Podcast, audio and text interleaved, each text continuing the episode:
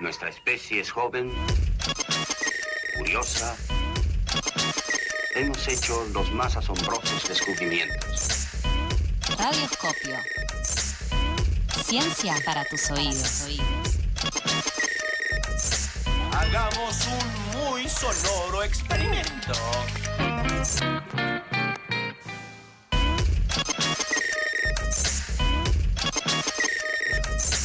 Llegó el momento de aprender divirtiéndonos y por eso está aquí en el estudio de FM La Tribu Rolo Caraballo, nuestro columnista científico. Buenos días, Rolo, ¿cómo estás? Buenos días, chicas, ¿cómo andan?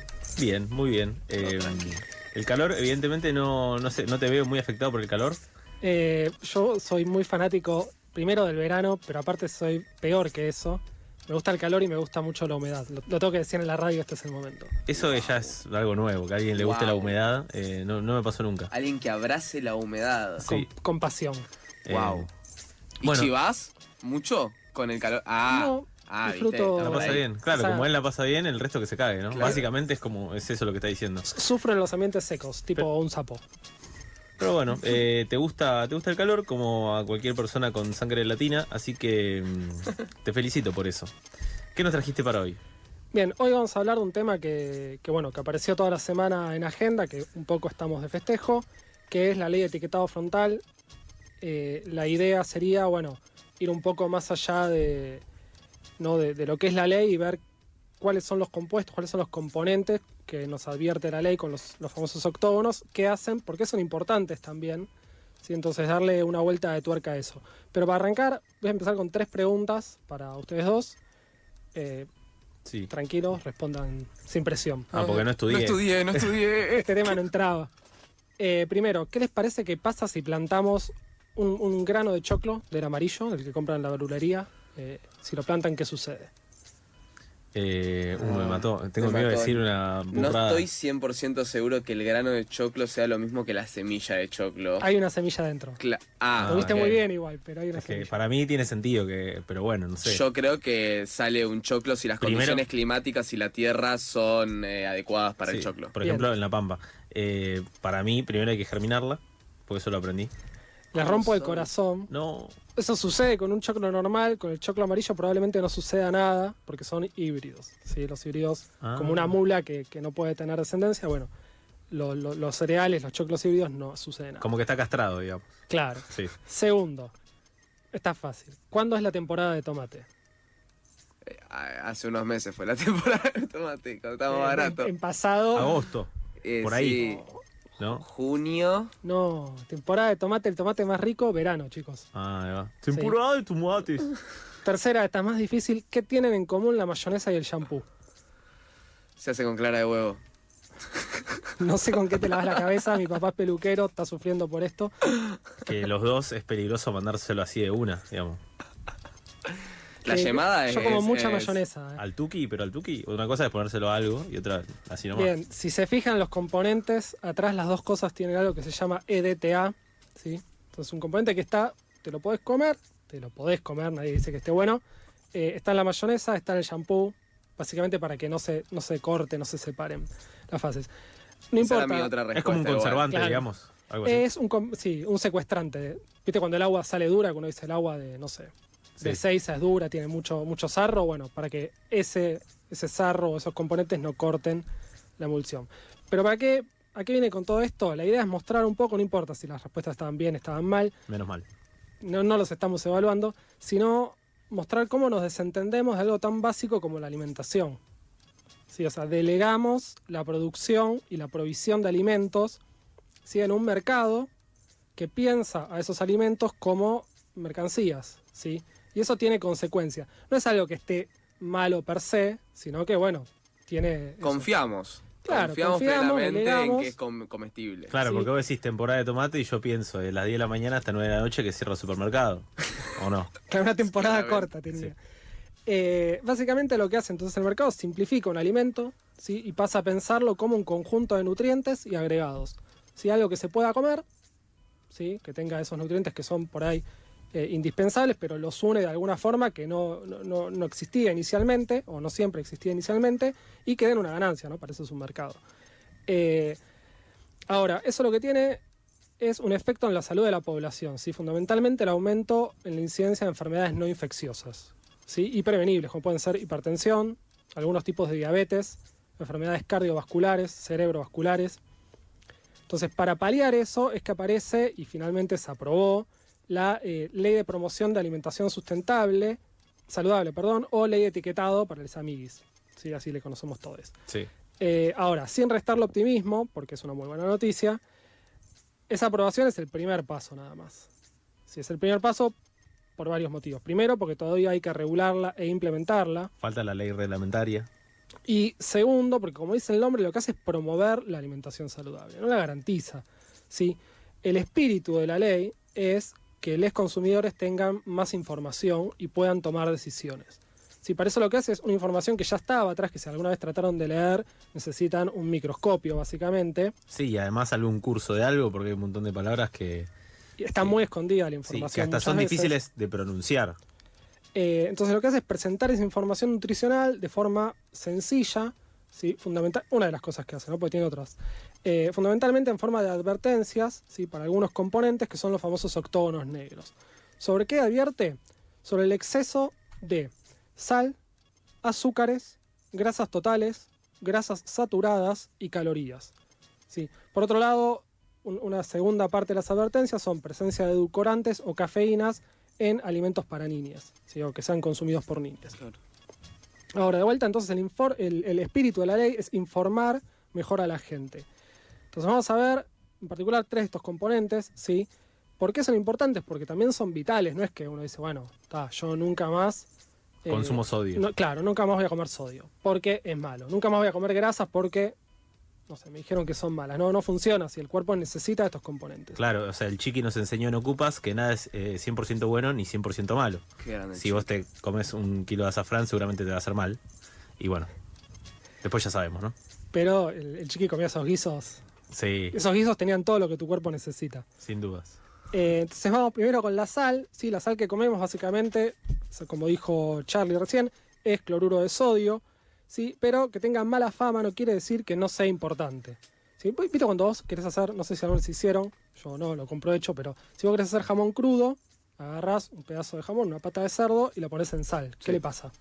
Se cura, eh, no sé si es la palabra correcta, pero se cura, lo dejan colgando un montón de tiempo. También se hace con pescado, que lo, lo salás al pescado y lo dejas ahí colgando. Y en un momento es como que se vuelve duro. Y ¿Duro por qué? riquísimo. Y era una manera de conservar también. Porque, porque chupa la grasa, los jugos, todo Bien. y se conserva. Bien, va por ahí. Lo que hace es Absorbe. deshidratar. Sí. ¿sí? Saca la sal a través de las células de, de la pata de jamón. La sal lo que hace es, eh, perdón, saca el agua. Eso. ¿sí? Entonces, un proceso que se llama ósmosis. ¿sí? El agua se mueve a través de esas membranas. Bueno, los iones sodio en el cuerpo regulan ese mismo proceso, el pasaje de fluidos y la generación de más iones de un lado y, o más iones del otro. Sí, eso es importante en el cuerpo porque básicamente es la manera que tenemos de obtener energía y de dar determinadas señales. ¿sí? No, vamos a, no vamos a profundizar, pero, pero es vital. Entonces, ¿qué es lo que pasa? Eh, la sal antes era un bien muy escaso, no es fácil de encontrar en la naturaleza. Obviamente uno ahora dice, eh, che, pero ya hay un salar. Bueno, está, pero si vos vivís en un lugar que no estás al lado de un salar, no es el elemento más común. Por eso es mala suerte tirar la sal. Por, e- por eso, por eso es mala suerte tirar la sal, por eso antes era tan caro, por Sí. eso la palabra salario, que viene de ahí. Claro, porque se pagaba con sal se antes. con sal. Eh, bueno, de hecho, Colón eh, en su expedición a la India fue a buscar eh, eh, especias, sal y pimienta, básicamente. Entonces la sal era incluso una forma de pagar, pero aún más, por eso nos da tanto placer comer algo salado. ¿Sí? Porque como es un bien escaso, la, la forma de- del cuerpo de decir andá y comé sal es gratificarnos, darnos placer, asegurarnos que lo vamos a ingerir porque lo necesitamos. Si fuera feo, no es que uno hace diciendo, che, loco, mi balance iónico no está andando bien, voy a ir a comer sal. Claro. No, no funciona así. Ahora, ¿qué pasa? Bueno, eso ya no sucede más. Ahora la sal, sabemos dónde están los salares, sabemos cómo obtenerla, es barata, es rica. Entonces lo que hacemos es ponerle sal a todo. ¿Sí? Entonces, eh, eso es lo que acarrea es un problema porque el exceso de sal, ¿sí? ese, mismo efecto que hace de, de desbalance de agua por un lado, agua por el otro, lo que hace es aumentar la presión sanguínea. ¿sí? Y aumenta mucho el riesgo de enfermedades cardiovasculares. ¿sí? Sí, ahí aparece la hipertensión eh, y, y bueno, de, enfermedades que eh, incluso en algunas publicidades de, de- de- de sal eh, se han, se han visto. No sé si ahora, pero en el pasado recuerdo que, que había publicidades como advirtiendo sobre esto. No, y andan luchando a ver cómo lo regulamos, ¿no? Que no más salen las mesas en los bares. Ah, ¿no? eso, O sea, eso pasó, es verdad. maneras de, mm, de tratar de limitarlo. Pero en los alimentos le seguimos poniendo, porque Mm. ¿qué pasa? Más rico, más queremos comprar, más queremos comer. Eh, de hecho, la típica, no sé si algunas le hicieron, vieron el brownie que se le pone un poquitito de sal. El chocolate con sal es muy bueno. Perdóname que, Que te lo eso diga. hace que uno diga, ta, me como una bandeja entera. Eso no lo hice nunca. El crepe con chocolate. Tengo un amigo francés que hace crepe con chocolate de águila derretido y le pone granitos de sal. Todo para decir que tiene un amigo francés. Hola, la, señor francés. sí. Hola, la, hola, la. Vamos con el segundo componente del que vamos a hablar, que son los azúcares. Los azúcares son como la nafta del cuerpo, ¿sí? son el combustible principal. ¿Sí? Entonces, fundamentalmente la glucosa. ¿sí? Uno lo- el cuerpo lo que hace es quemar glucosa, cuando digo quemar es casi, digamos, más controlado, pero literalmente quemar, o sea, cuando uno respira, termina degradando estos azúcares hasta agua y dióxido de carbono, así que largamos cuando respiramos, y en ese proceso de, digámoslo así, quemar despacito, ¿sí? en esa oxidación lo que hace el cuerpo es obtener energía para ir funcionando. Si son vitales, de vuelta, por eso, como, como el azúcar es energía rápida, en particular la glucosa, la fructosa, lo que, lo que hace el cuerpo es gratificarnos cuando comemos algo dulce. Nos parece rico algo dulce. Pero de vuelta, no es tan abundante, no es que uno va a la naturaleza y digamos, están las frutas, pero que tampoco están todo el tiempo en todos los lugares. Y tampoco son tan dulces algunas. Tampoco son tan dulces, efectivamente. La miel y no muchas más cosas. Sí, que tengan azúcares en su forma azúcar. La forma principal en la que comemos azúcares, ¿cuáles son? ¿Se animan? Cafecito. Cafecito. Eh, No. no, o sea, yo pienso en la factura de las delicias. Perfecto. Las facturas de la delicia tienen, está muy bien, tienen azúcares porque son dulces, pero además los azúcares, como la glucosa, lo que son son los ladrillitos para formar los famosos hidratos de carbono. Mm. Sí, el almidón, las harinas, eso lo que son son formas que tienen las plantas ¿sí? de almacenar glucosa y no tener todo el tiempo ¿no? O sea, el azúcar ahí libre. Sí. Entonces lo que hacen es, bueno, armo este paquetito, necesito, largo un poco de almidón, lo corto en pedacitos, son, esos pedacitos son glucosas y de ahí voy sacando energía cuando necesito. O sea que las harinas también todas tienen glucosa, digamos. Sí. Tienen glucosa en su forma de almidón, pero no es que es lo mismo, porque Ah. vos, tu cuerpo lo que tiene que hacer ahora es digerir eso. Sí, por eso el momento que vos empezás, por eso esa cosa de, bueno, mastica bien, porque ya en el momento que vos te metés el pedazo de factura de las delicias de la esquina y lo empezás a masticar, cuando lo estás masticando, tu saliva empieza a degradar esos almidones. Empieza a cortar el almidón, que son como tiras de glucosas una al lado de la otra, en pedazos más chicos, después tu estómago, y uno dice, venga, tengo energía. Energía. La Ahora- verdad, si, si habré degradado almidones de las delicias. Mm, Si una habrás locura. agarrado energía. Sí, sí. Yo todos los viernes que vengo veo, veo energía, energía en esa mesa. Energía la que encontrás en pasadas por alto. Ahora, ¿qué pasa? De vuelta, ¿no? El cuerpo no está acostumbrado a comer grandes cantidades de azúcares en su forma, en su forma de, de unidad, digamos, de glucosa o de fructosa. Entonces lo que pasa es que esa señal de abundancia, a la larga, ¿no? porque el cuerpo, digamos, el metabolismo es dinámico todo el tiempo, no es que uno dice, bueno, como esto, esto me da energía, listo. El cuerpo dice, bueno, hay mucho, bueno, hay poco, ¿qué hago? ¿No? Entonces recibe esa alimentación como una, una serie de señales si todo el tiempo yo lo estoy bombardeando con azúcares, el cuerpo dice, acá hay mucho azúcar todo el tiempo y eh, eso tiene principalmente dos efectos. El desarrollo de algunos tipos de diabetes, ¿sí? Y por el otro, lo normal, que es que el cuerpo dice, venga, tengo mucha energía ahora, voy a formar grasas. Sí, guardo para después. Claro, exacto. Entonces generamos más tejido adiposo y tenemos ahí una reserva. Si uno de los peores en ese sentido, uno de los peores azúcares en ese sentido, es eh, la fructosa. La fructosa es un pariente de la glucosa, ¿sí? Eh, está en, como les decía, está en frutas, en algunas frutas, está en la miel, está en el azúcar de mesa, tiene una glucosa pegada a una fructosa. Eh, ahora, lo que pasa es que se volvió, primero que es uno de los azúcares más dulces, no todos los azúcares son igual de dulces, y eh, segundo que se volvió muy barata de producir. ¿Saben qué tipo, el, el- así el malo más malo que aparece en todas las comidas dulces? No. El jmaf.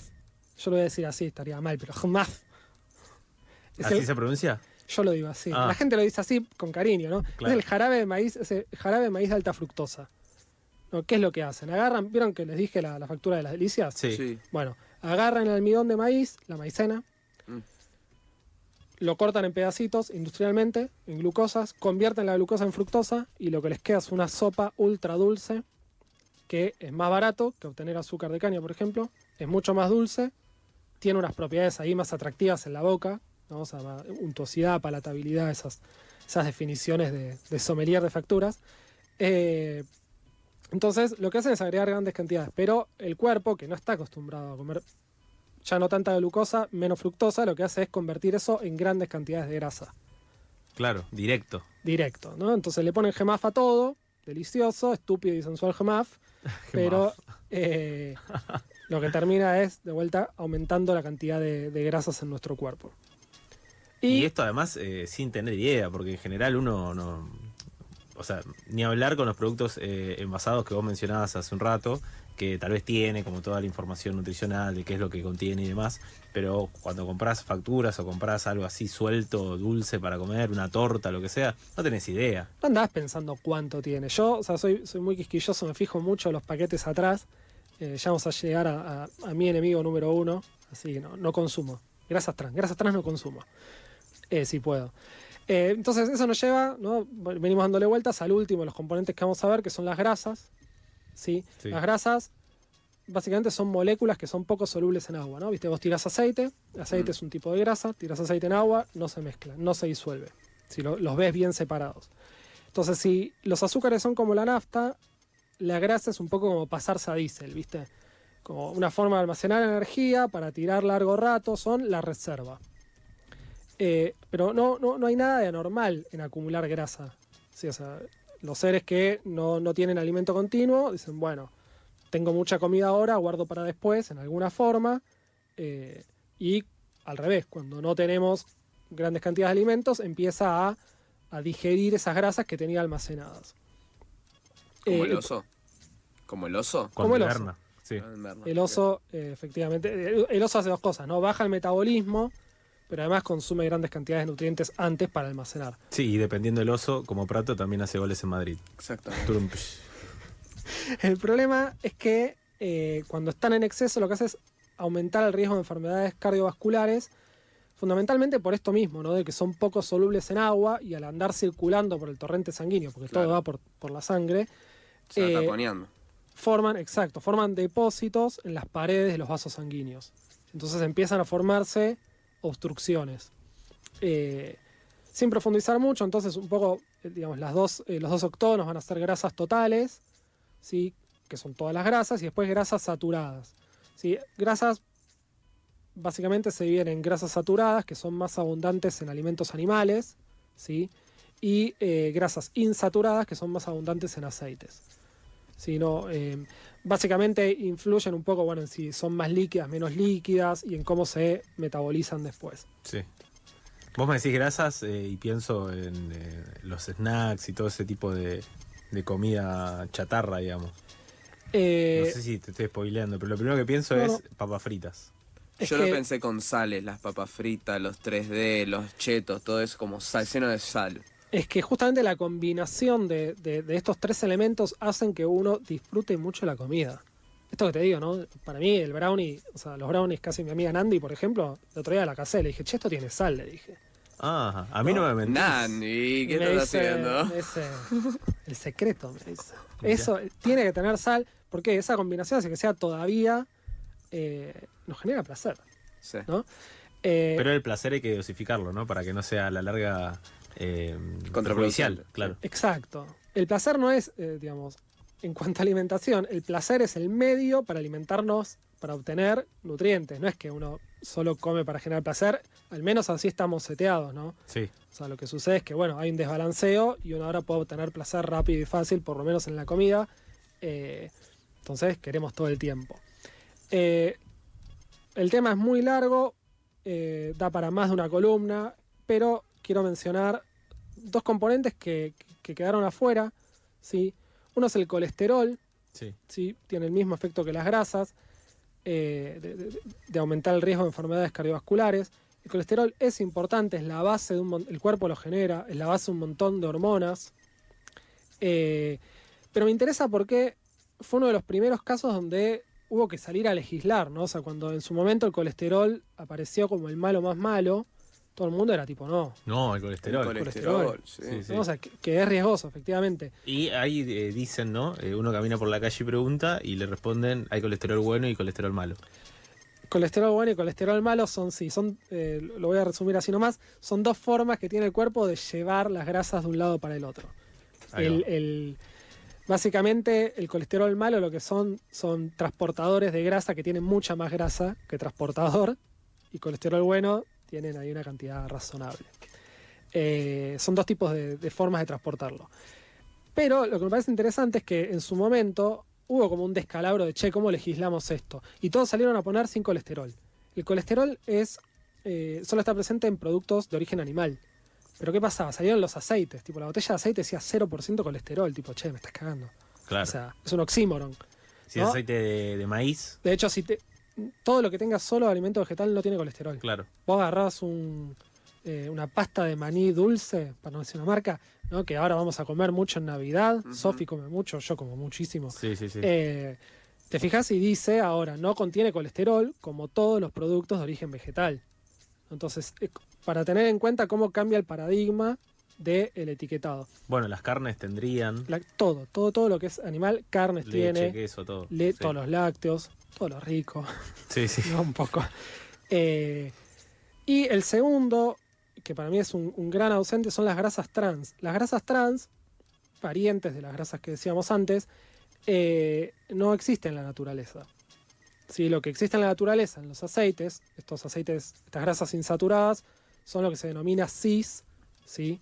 Eh, que cambia básicamente la forma, ¿no? Las trans son como unos, como unos hilitos, son como estiradas, y las cis son como cruzadas, como un, como un fuck you.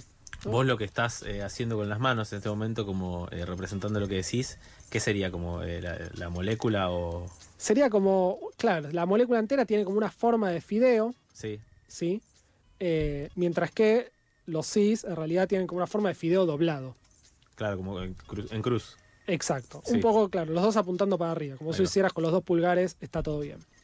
Eh, ahora, esas grasas no existen en la naturaleza, ¿sí? Y tienen mayor tendencia a aumentar el riesgo de enfermedades cardiovasculares y el cuerpo no las digiere tan fácil. Porque no tiene la maquinaria, es como que va, va con su tijera de cortar lípidos, dice, bueno, grasa saturada, tuki, corta. Grasa insaturada, cis, tuki, corta. Grasa saturada, trans, y es como, ¿cómo corto esto? No puedo. Claro, ¿No? es, es querer cortar un hierro Eh, con un serrucho. Y está en todos lados porque, por ejemplo, la- eso viene de hidrogenar aceite. ¿Les gustó el ejemplo? ¿No? ¿Estuvo bien? Sí. Está, está muy bien.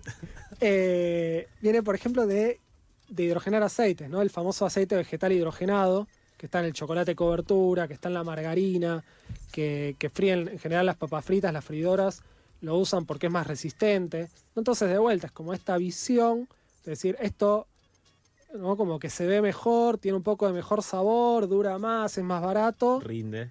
le ponemos.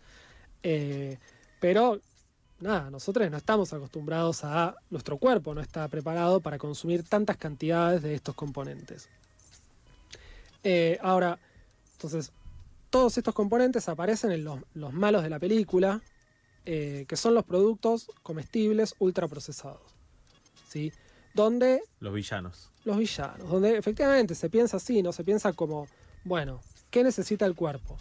¿Necesita hidratos de carbono? Ponele, ¿no? Una especie de las chicas superpoderosas, pero malo. Sí. Como, hidratos de carbono. Sí, sí. Claro, hidratos de carbono, grasa, sal, poco de componente X, ¿no? O sea, grasa trans. Claro. Eh, y no- apa- aparece todo esto. Claro, entonces lo que hace es que son productos que, de vuelta, están enfocados en que, en que duren más, en que sean más ricos, más atractivos, más baratos, generan una explosión de placer en nuestro, nuestro sistema nervioso cuando los comemos, en nuestro sistema de recompensas, y queremos comerlos eh, todo el tiempo.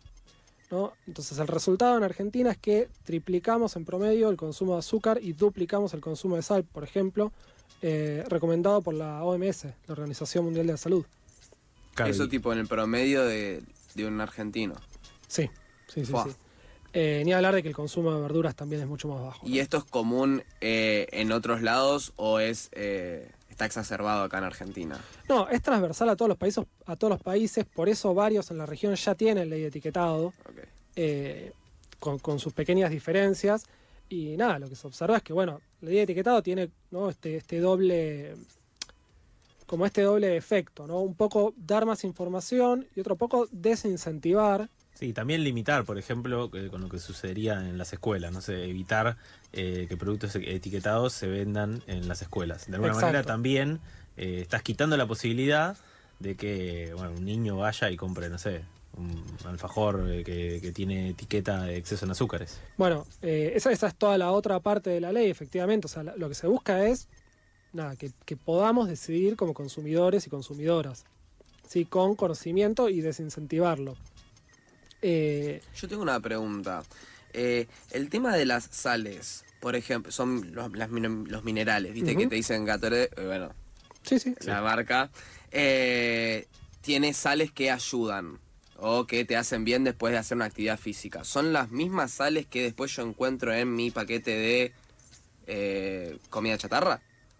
No, o sea, Son en- otros en minerales. general, claro, en general lo que tienen las, las bebidas se llaman bebidas isotónicas, eh, que efectivamente hacen lo mismo que, o sea, restablecen el balance iónico del cuerpo, ¿no? Uno cuando hace ejercicio eh, transpira y en esa transpiración pierde iones. Sí, tienen eh, sodio, tienen cloruro de sodio, tienen otros iones importantes, por ejemplo, calcio, potasio. Eh, lo que yo les diría es no, no se hagan les cancheres, no tomen Tomen agua. No tomen, efectivamente, no tomen bebidas isotónicas si no hacen ejercicio fuerte porque te sube la presión. O sea, eso iría etiquetado. Las bebidas isotónicas. Eh, la verdad, mira, probablemente. Sí, sí. Eh, porque aparte es para bebidas no alcohólicas también. Entonces, eh, Tiene en cuenta las gaseosas, los jugos de este tipo de bebidas. exacto. Eh, Va no, a haber un montón de cosas etiquetadas. Sí, sí, sí. Entonces, uy, perdón, esto lo- le voy a agregar también. Tómense, les oyentes, Sí. el trabajo de la próxima vez que vayan a un supermercado, den vuelta al paquete y fíjense, por ejemplo, grasas trans, la gran mayoría de cosas tiene, es muy difícil conseguir algo que no tenga. El otro día compré un queso crema que antes no tenía y ahora tiene, porque son baratas, eh, nada, de vuelta, no hacen que sea más rico. Entonces, denlo, den vuelta, busquen ahí, googlean tipo INS, ¿qué es? Sí. Eh, lo segundo que voy a decir es tampoco, digamos, evitemos el consumo, no estigmaticemos el consumo de esas cosas, porque, digamos, también hay un, un tema de que son comidas, son alimentos más baratos, son comidas más baratas. Eh, y bueno, nada, esto es una transición, estamos yendo en una dirección. Sí, y en la medida de lo posible también. Como que se pueda No, cambiar o sea- de a poco, porque en general pasa con cualquier eh, rutina de alimentación. Si uno quiere cambiarla de un día para el otro, eh, es mucho más difícil sostenerlo en el tiempo. En cambio, eh, si vos vas cambiando hábitos, si vas sumando algunas cosas, si vas restando otras, por ejemplo, no sé, el consumo de carne, eh, si lo reducís a uno o dos días por semana como mucho, eh, es más fácil hacer la transición que decir, bueno, no como más carne porque no quiero consumir grasas de origen animal. No, y aparte porque no es solamente una, una transición individual, ¿no? O sea, Sí. el problema es la construcción de estos comestibles, sí que no respetan equilibrios biológicos, que como le dice Miriam Gorban, que a mí me gusta mucho, son objetos comestibles no identificados, tipo OCNIS. Eh, y el objetivo de la ley es en esa dirección, ¿no? En la dirección de reapropiarnos ¿sí? de nuestra alimentación en un sentido integral. Y el desafío es aprender y exigir o sea, más y mejor información para decidir qué comemos. ¿Sí? Un poco lo que se dice soberanía alimentaria en un sentido integral. Bueno, Claro. Y tener idea de qué es lo que te estás metiendo adentro del cuerpo y saber, gracias a esta columna, más o menos cuáles son los efectos de, de poder comerte un cheto, de poder comerte un 3D. Bueno, igual vos eh, que podés hacer lo que quieras. Si querés eh, salir con un cheto, está todo bien, digamos. Eso No te nadie a te va a juzgar. por eso. Y eh, bueno, si nadie el me tema, juzga acá, El tema es la alimentación. Eh, hay una, lo que sí me quedé, dos cosas. Una, que un poco me quedé eh, con miedo. O sea, ya, ya veo ahí las facturas de las delicias y como que bueno, mejor me voy a comer una manzana. Eh, igual no. Eh, vayan a la delicia que está muy rico todo, pero no coman todos los días. O sea, regúlense un poquito.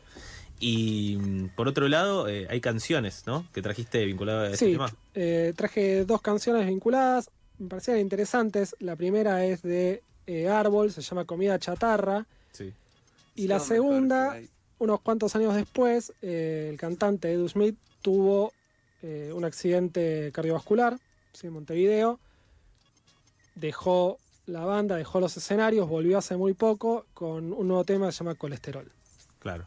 Bueno, y vamos a escuchar uno pegadito al otro, así ustedes eh, pueden disfrutarlos. Primero el tema de árbol, comida chatarra, y luego el de Edu, colesterol. ¿Para qué andar comiendo mierda en cualquier lado, pudiendo hacerlo en...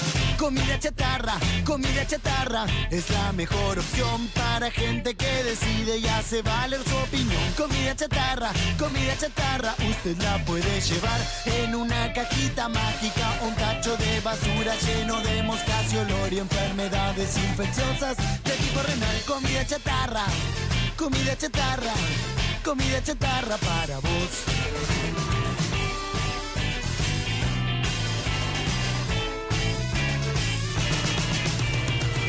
Comida chatarra, comida chatarra, vas a ver qué manera de comer haciendo gárgaras azules y buches de placer. Comida chatarra, comida chatarra, tiene varios combos que se adaptan a tu manera de vivir. Usted la puede llevar en un lindo paquetito lleno de dibujitos y juguetes para que sus hijos los puedan coleccionar. Comida chatarra, comida chatarra, comida chatarra para vos. Si usted no cuenta con tanto dinero, lo invitamos a pasar por la puerta de nuestros locales a la hora en que cerramos y la gente se va. Tiramos bolsas repletas de comida chatarra que la gente más pudiente no pudo terminar, porque nuestras porciones son las más abundantes del mercado local. Comida chatarra, comida chatarra, comida chatarra para vos. Comida chatarra, comida chatarra, comida chatarra para vos. Comida chatarra, comida chatarra es la mejor opción para gente que no tiene más opciones en la vida, ni una casa, ni una cama, ni siquiera un plato de polenta fría para vos. Comida chatarra, comida chatarra, comida chatarra para vos. Una vez al mes tengo que ver a mi doctor que me dice que ya estoy mejor del corazón. No tengo colesterol, tengo una nube que me está tapando el sol. Tengo que empezar a dejar de pensar y soplar para sacar a esa nube que me está lloviendo adentro y que me oxida el corazón. ¿Quién dijo que hay que brillar como una estrella fugaz? ¿Quién dijo que hay que reír como un payaso y seguir? A veces me gusta estar nadando en la oscuridad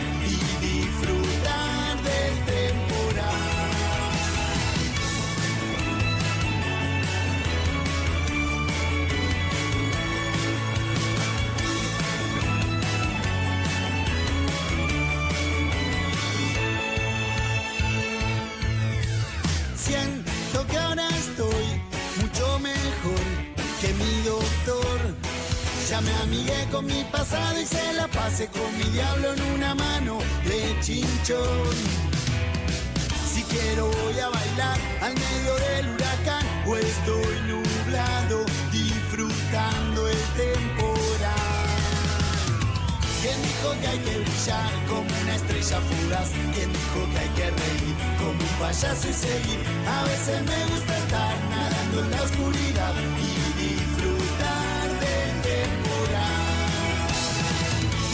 que hay que brillar como una estrella fugaz? ¿Quién dijo que hay que reír como un payaso y seguir? A veces me gusta estar nadando en la oscuridad y disfrutar del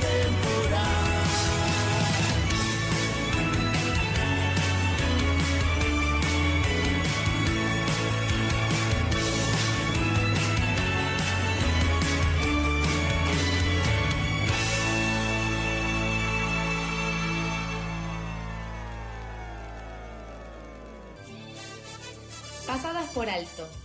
Empezamos duro, pero nos ablandamos.